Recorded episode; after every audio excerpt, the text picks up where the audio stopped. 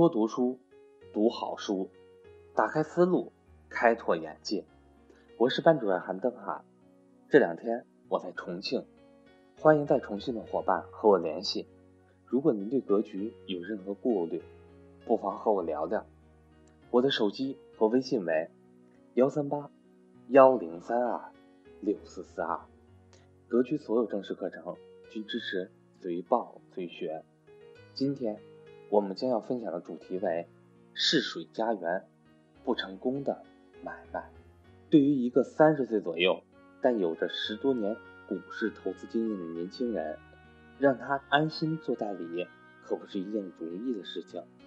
在深圳市场，通过代理怡宝纯净水站稳脚跟之后，林劲峰就野心勃勃的。向生产纯净水的企业进发。这次，他的目标是家园。家园是深圳水务集团下属的一家公司。两千年二月份，由巨万和深圳水务合资成立。林劲峰的投资设想堪称完美。通过入股家园，试图正式切入纯净水、矿泉水产业链的上游。当时的家园背靠深圳自来水集团这样的国企。再加上巨万已经开始发力深圳的商超代理市场，这样的投资方案可以说和巨万的业务战略前景规划高度契合。这也是林劲峰圆自己解决中国水危机梦的一条现实路径。虽然事后看来他的判断并不十分准确，钱投下去了，拿到了股份，可林劲峰。却发现有些不对劲儿了。巨万虽是一家小公司，但严格按照市场流程办事，可谓麻雀虽小，五脏俱全，各个部门运营效率极高。相比之下，家园却是一副国企做派，凡事拖拖拉拉，经营管理效率极为低下。家园虽然率先在深圳市场推广管道直饮水项目。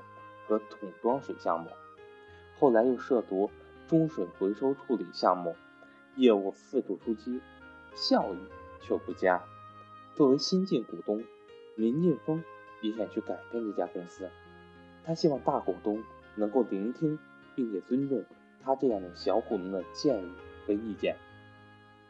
可惜言者有意，听者无心。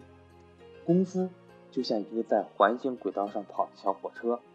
自始至终都按照自己的步伐和速度前进，看不到远方和未来。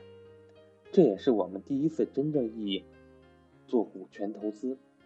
投完之后，就发现被投资企业是针插不进，水泼不进，所有的建议建言对他们就好像空气一样。我们很泄气。这场不成功的买卖对林劲峰当时多少有些打击。以至于很多年之后，他对于那些消费领域的国有企业都抱有一定的戒心。投资家园有些失地，但在代理市场，巨万却是高歌猛进。当时的中国包装水市场可以说由华润怡宝、娃哈哈和农夫山泉三分天下。拿下华润怡宝之后，后两家要进入深圳市场，都需要来巨万。投石问路，娃哈哈董事长宗庆后、农夫山泉董事长钟闪闪都主动邀约巨万的高管会餐。一见面，才发现对方是一个毛头小伙子。他们可不敢小觑这个年轻人，因为当时的巨万已经在代理行业风生水起，做到了华南地区的 Number One。作为一家全球大型商超连锁企业。沃尔玛向来以对自己供应商的严苛出名，在华南市场，几乎每家供应商都希望能挤进沃尔玛的供应商名单，但大多数的企业都会铩羽而归。可就在两千零五年，服务沃尔玛几年之后，巨万终于成为沃尔玛信誉客户。这意味着，巨万的账务管理系统、物流系统、产品质量监控系统。都得到了沃尔玛的认可，更意味着在代理的这个江湖，巨万成为无可争辩的领先者。